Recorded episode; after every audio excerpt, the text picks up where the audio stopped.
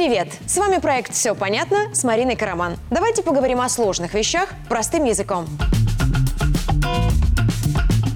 Сегодня о том, как на наши выборы попадают международные наблюдатели, что они думают о Беларуси и почему в этом году к нам не приехали представители ОБСЕ. Поехали! В Беларуси прошел единый день голосования. Мы всей страной выбрали депутатов парламента и местных советов.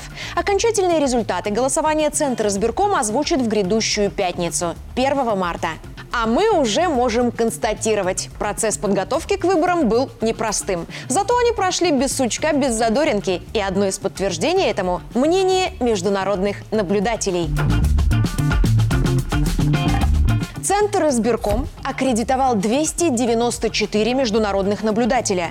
Большая их часть из стран-участниц СНГ, ОДКБ, ШОС и совместных органов управления союзного государства России и Беларуси. Это дружественные нам страны, приезд их представителей был ожидаемым. Но были среди наблюдателей и граждане государств, допускающих в отношении Беларуси недружественную, а иногда и агрессивную риторику. 23 иностранных наблюдателя захотели приехать к нам как эксперты-одиночки, не представляющие организации, партии или союзы.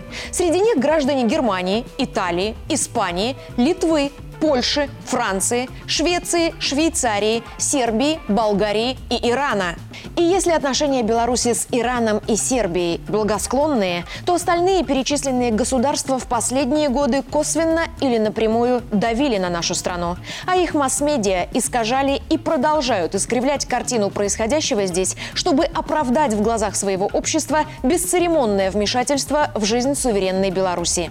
Тем ценнее присутствие на наших выборах независимых независимых наблюдателей из этих стран. Они повезли домой то, что западная пропаганда годами пытается спрятать от своей аудитории – правду о жизни в Беларуси. Бесконечно можно смотреть на три вещи. Как горит огонь, как течет вода и как международные наблюдатели округляют глаза, приехав в Беларусь. Они не скрывают шока от того, что все здесь совсем не так, как преподносят их политики и пресса. Когда я говорю «все», это значит вообще все. Они удивлены тому, что ни одному из них не отказали в аккредитации. Все, кто заполнил анкеты, разработанные Центральной избирательной комиссией, получили право наблюдать за нашими выборами депутатов. Следующим потрясением для многих стала инфраструктура Беларуси. Современные города, уютные поселки, неплохой уровень цифровизации и развитая транспортная система. Это все совсем не похоже на условия жизни в стране, которую западные медиаресурсы представляют как обнищавшую, раздавленную санкциями, с народом, который сидит на хлебе и воде. Сам народ тоже настойчиво не готов выглядеть таким, каким его рисуют западные СМИ. Люди в течение недели приходили на избирательные участки, а в основной день голосования так и вовсе устроили аншлаг. Выдали явку в 73,9% зарегистрированных избирателей, а потом еще сутки постили в своих соцсетях фотографии, сделанные на самих участках, на фоне билбордов, посвященных выборам, или просто с хэштегом ЕДГ – «Единый день голосования». Потому резюме всех международных наблюдателей плюс-минус схожее. Процесс голосования в Беларуси соответствует демократическим стандартам. Народ имеет право выбора и делает его сознательно. Например, журналист-политолог из Польши Рональд Лосецкий отметил, что в Беларуси царят порядок и безопасность. Наши города сильно изменились в лучшую сторону за 15 лет, которые он здесь не был. Он делится со своими читателями и коллегами впечатлениями о Беларуси и собирается обратить внимание польских властей на необходимость налаживать, а не разрывать связи между нашими народами. А вот слова его соотечественника Кшиштофа Толвинского. Цитата. «Законность и правильность проведения выборов не вызывает у меня никаких сомнений. У Беларуси отличные демократические стандарты». Конец цитаты. Симон Весперини из Франции побывал на нескольких участках и отметил и праздничную атмосферу, и активность избирателей, и труд членов участковых комиссий. Здесь он прав. Выборы у нас всегда проходят в обстановке, напоминающей национальные праздники. Так, кстати, далеко не везде. Наблюдатель из Италии Камилли Игор сказал, что белорусы реально участвуют в жизни государства, и хорошо бы некоторым странам перенять нашу избирательную систему. Его земляк Матео Педжо впечатлен тем, что перед выборами между правительством и народом шел активный диалог. Люди не просто ставили галочки, они реально понимали, за что голосуют. Но главное, не танков на улицах, как пишут американские СМИ, не запуганных людей наши итальянские гости здесь так и не обнаружили. Они даже разговаривали с избирателями, и открытость, с которой белорусы выражают свое мнение, особенно впечатлила членов делегации, которые приехали в нашу страну впервые. Международные наблюдатели попадают на наши выборы по приглашению. Приглашать их имеют право президент, Совет министров, обе палаты парламента и Центр избирком. За годы сотрудничества с зарубежными экспертами сложились некоторые традиции в плане того, кто кого приглашает. Например, ЦИК приглашает своих коллег из стран-участниц союзов, в которых Беларусь состоит или в которые готовится вступить. Совет министров, парламент и МИД зовут наблюдателей из ШОС, СНГ СНГ и его межпарламентской ассамблеи, а также экспертов, которые работают в индивидуальном порядке. Далее потенциальному наблюдателю предлагают заполнить анкету. Он передает ее в наше ведомство, которое его пригласило, а оттуда его уже направляют в ЦИК. Если анкета не вызывает вопросов, наблюдателю дают добро на аккредитацию. Все издержки по организации его приезда берет на себя приглашающее ведомство. Ему помогают с визой, гостиницей, транспортом. Человек приезжает к нам, идет в центр сберком, получает документы на аккредитацию, удостоверение наблюдателя, бэджи и пакет документов для ознакомления с нашими законами и избирательной системой. Изучив их, эксперт может делать выводы о том, соблюдаются нормы во время голосования или нет. Далее наблюдатели могут свободно ездить по стране. Никакого определенного маршрута для них нет. Они имеют право в любой момент поехать на любой участок для голосования в любом уголке Беларуси. Как правило, маршрут поездок составляют с вечера, чтобы пригласившее эксперта ведомство смогло организовать логистику. Но наблюдатель может отказаться от намеченных планов в любой момент и поехать совсем на другие участки. Для этого тем из них, что прибыли в Минск, выдали проездные на все виды транспорта, а Министерство культуры обеспечило наблюдателям возможность бесплатно посещать музеи, чтобы познакомить людей с нашей историей. Еще раз подчеркну, что в этом году все, кто хотел попасть на наши выборы в качестве наблюдателей, получили такую возможность. А давайте честно, сколько их можно звать и зачем? У наблюдателей ОБСЕ нет единых стандартов, по которым они бы оценивали качество проведения выборов. Например, мы в этом вопросе опираемся на Конвенцию о стандартах демократических выборов, избирательных прав и свобод в государствах-участниках СНГ.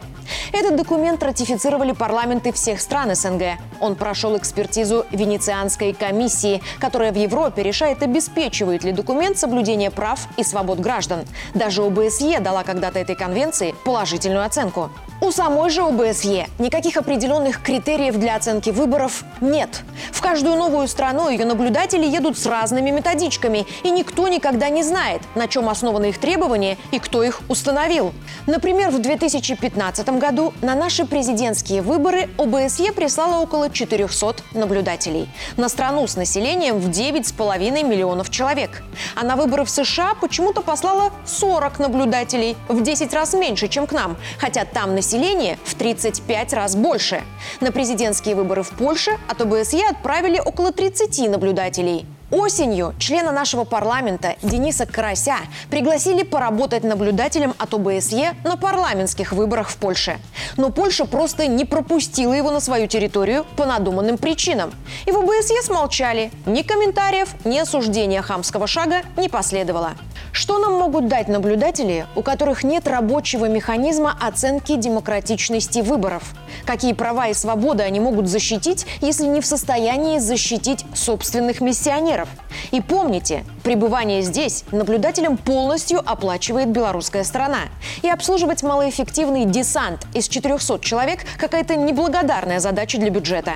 Но несмотря на спорную полезность, если бы из УБСЕ пришел запрос на разрешение запустить к нам группу своих наблюдателей, их бы приняли. О чем в день голосования и сказал Александр Лукашенко. Но просить их приехать мы больше не будем. Эта овчинка точно не стоит выделки. В мире достаточно людей, готовых зафиксировать зафиксировать интерес белорусов к выборам, а явка в 73% говорит о том, что он есть. Нет, Политики просто стали больше интересоваться нами. То есть народ, как живой организм, безусловно, был интересен госслужащим всегда. Но теперь они интересуются каждым из нас отдельно. Чего мы хотим, к чему стремимся, чего боимся, какой видим нашу землю через 10 и 20 лет. Это и есть новая Беларусь, где внимание уделяют каждому отдельно взятому человеку, а не людской массе в целом. Эта электоральная кампания была особенной. Вы заметили, как много с нами говорили, как много было информации о кандидатах в депутаты и рассуждений о том, какими качествами они должны обладать. Как старались депутаты познакомиться со своими избирателями лично. Как еще недавно далекие от политики скептики постили фото с избирательных участков с вопросом «А ты уже проголосовал?». Мы стали видеть и слышать друг друга. Мы научились воспринимать друг друга как звенья одной цепи. Мы физически ощутили контакт с нашими представителями представителями в парламенте и поняли, наконец, что они – звенья, через которые мы можем менять законы и распределять наши ресурсы. Эти выборы стали переломными для белорусов. И я уверена, они запустят созидательные социально-политические процессы, которые приведут нас к президентским выборам следующего года уверенными избирателями с крепкой позицией запастись терпением. Страны Запада фактически предложили нам выбор – потеря суверенитета или железный занавес. Мы выбрали себя – они захлопнули дверь, но мы не стали запирать ее и оставили замочную скважину открытой. Свет в ней притягивает самых любопытных, а самые смелые входят внутрь. Потом они несут в свой искаженный мир рассказы о нашем. Этот поток информации все труднее сдерживать. Рано или поздно он сметет все двери. И этому будут рады с обеих сторон. А настроение международных наблюдателей – яркое тому доказательство. Я Марина Караман, и какими наши выборы увидели международные наблюдатели, мы разобрались. Все понятно. До встречи!